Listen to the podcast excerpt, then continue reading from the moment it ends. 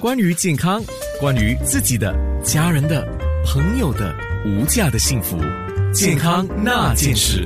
啊，人家说在家靠父母，出外靠朋友。呃，我做健康那件事，这件这件事啊，做这个节目，我更深深的体会，真的非常谢谢各方的朋友来帮忙啊。呃，有今天上节目的有三位，我先介绍一下新加坡癌症中心肿瘤内科顾问医生黄显荣医生，谢谢你今天真的是最后一分钟抽空上节目来哦。好，还有一位就是三六五 CPS。CPS 而不是 CPF 啊，啊，它是一个非盈利组织啊。助理总监是苏伟文先生，他今天要来说的就是新加坡的第一个免费的肺部筛查，主要是预防肺癌或者是及早诊断出肺癌的一个做法。还有刚刚提到七十二岁的曾维新先生 Mr. Chin 呢，今天也上节目来，等一下主要他会在脸书直播分享他个人的经验。好，我先问。黄医生吧，既然我们说的免费的肺部筛查，主要是预防或及早诊断出肺癌这样的一个做法，那黄医生，及早诊断出肺癌，它的必要性或者说它的重要性是什么呢？嗯，其实主要是肺癌呢是新加坡主要的致命癌症，以男士来说的话，它是排行第一，就是致命率最高的癌症。女性呢排行第二，就紧跟乳腺癌，所以问题是在新加坡百分之六十以上的患者都是在第四分期，就是进展期的时候才被诊断，在那个这个分期的话就没有办法治愈，能够控制延长病人的生命，不过没有治愈的这个可能，所以如果能够在初期或者中期的时候就诊断出病人的预预后就会。就会提升，所以这个筛查是有这个这个功效。在临床实验呢，发现如果高危群接受这个定期的 CT 扫描的筛查，这个死于肺癌的这个概率能够减百分之二十。目前在新加坡，我们的卫生部并不打算系统性的普及这个肺癌的筛查，所以你会发现我们的健康 SG 里头就没有这个项目。就是就是乳腺癌的那个筛查或者结直肠癌的筛查就没有肺癌，肺癌呢，卫生部是呃是让那些相关高危群呢，呃跟他们的医生讨论过后，就是评估了利与弊自行决定。那个好处就是提早筛查，呃筛查出可能可能治愈。那它也有弊，就是会有这个接受到辐射的照射。还有有些情况会有一些所谓的假阳性的诊断，或者在这个过程中会可能会带来一些焦虑。嗯，OK，黄医生，可是我们说利与弊吧，像你刚才讲出了，应该是大部分是叫利啊，还有一小部分是属于弊。那你个人作为一个专科医生，因为你是肿瘤专科嘛，利弊权衡之下，你个人的看法？我觉得高危群是是可以考虑做这个筛查的。那等下下来，Mr. Andrew 也会说，他们就是呃这个筛选的一些高危群的那个呃这个条件是怎么样的，跟卫生部的那的建议是相当接近的。卫生部是说，五十五岁到七十五岁之间，呃吸烟者就是已经吸了三十包年的香烟，啊还在抽烟或者。如果已戒烟了，就是那个时长达不到十五年，呃，他每年都可以去做这个筛查。在这一个高危群呢，我觉得是有足够的临床实验数据证实是呃利多于弊。OK，那你刚才提到了一个名词啊，其实这个名词我我觉得我们的听众啊都应该认识一下，因为很多时候我们看到预备的预啊，还有后面的后预后，那看到预后的时候，大家都不是很理解预后是指什么？呃，预后就是呃指这个病人过后治愈的概率有多高，如果不能够治愈的话，生存期有多长，这个就是预后的这个定义。啊，刚才可能有些听众也不太了解包这个抽烟包年是什么意思，就是以每天每天抽烟的那个量几包香烟来乘抽烟的年数，来得出一个一个数据，就是三二十包年或者三十包年呢，就是如果每天抽一根香烟，就是二十年就二十包年了，三十年就三十包年，或者如果你每天抽三包三包这个香烟的话，那十年内就就已经达到三十包年的这个总量。哦，你不说，我其实还误解了这个包年的意思，我还以为就是呃，所以今天的节目这样说的细一点啊，就是说呃，抽烟二十包，那么是以一年一年抽二十包这样来计算，不是这样来计算啊。呃，就是二十包，一般人不会说每天平均抽二十二十包 烟的，对不对？没有没有都是两包 三包这样子。没有没有，只抽一包已经很多了，不要讲两包三包哈。OK OK，所以我们今天黄显荣医生刚刚就是相当简要的跟我们提了这个筛查的必要性，而且是及早筛查的必要性。那他也说出了，因为现在基本上这个 CT scan 啊，就是断层扫描检查这个肺部的情况，呃，还没有真的是列入了一个。呃，立场的检查可以这么说吧。所以三六五 CPS 的苏伟文助理总监，你也说一下。所以这个也是为什么你们想要就是推出这个新加坡第一个免费的 Are you at risk？你面临风险吗？那你们想要帮助的是哪一群人呢？嗯，谢谢安娜姐。嗯，其实三六五防癌教育协会我们成立了二十年，我们在近几年呃里面，我们也筛选了一些呃比较重要性的一些呃癌症检验，所以这个肺部检验呢，我们觉得是呃应该针对低收入家庭哦呃人士。呃，来做一个检验，因为呃，许多比较呃低收入家庭的人士呢，他们都无法就是说呃付出啊这些检验的的一些费用，而且他们在这方面肺，尤其是癌症或者肺癌这方面的认知性也比较低的，所以我们觉得这是一个很有呃利对他们的一个检验了。健康那件事，关于健康。关于自己的、家人的、朋友的无价的幸福、健康那件事，因为我们刚才提到的就是一次，呃，就也算是新加坡第一次，嗯，的一个免费肺部筛查。这主要是一个提早诊断出，还有预防肺癌啊。那如果我想请教黄醒荣医生，他是新加坡癌症中心的肿瘤内科郭医生哈，如果呃一个。还没有被证实是患有癌症的人去做了，呃，这种低剂量的筛查，OK，他做了低剂量的筛查之后，发现自己没事啊，那他还要注意什么？我忽然间想问这个问题。嗯，如果没事的话，一般我们是建议再过一年再重复，就是一直重复的做这个筛查。很多时候呢，会看到一些结节，因为我们的肺部就接触了很多的感染啊，或者。这个空气中的一些污染，对污染或者我们过敏的一些物质，就会有一些炎症，留下一些疤。所以往往在做扫描的时候，多多少少都会看到一些结节。那这个这个医学成像的专科医生就要做个决定，就是可疑性高还是低。如果是高的话，就可能切除或者用穿刺的方法去活检，看这是否是癌，是否是恶性的。如果觉得这个风险不是很高，很多时候我们就采取观望的态度，就是可能再过六个月，或者甚至过一年，再重复再做一个 CT 再观察。如果那个结节的模样转变或者增大的话，那可疑性就高了，那时候就真的必须活检。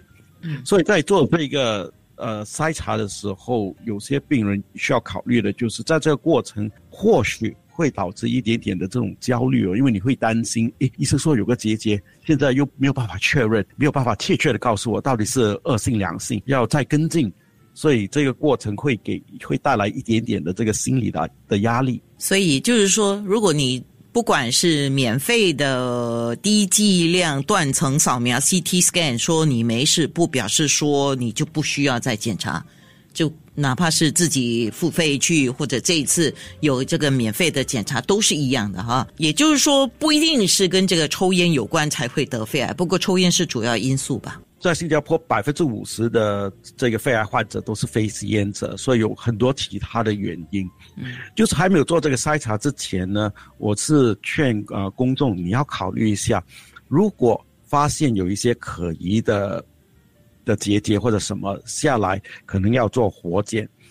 如果你是愿意做活检的话，去做筛查就有意义。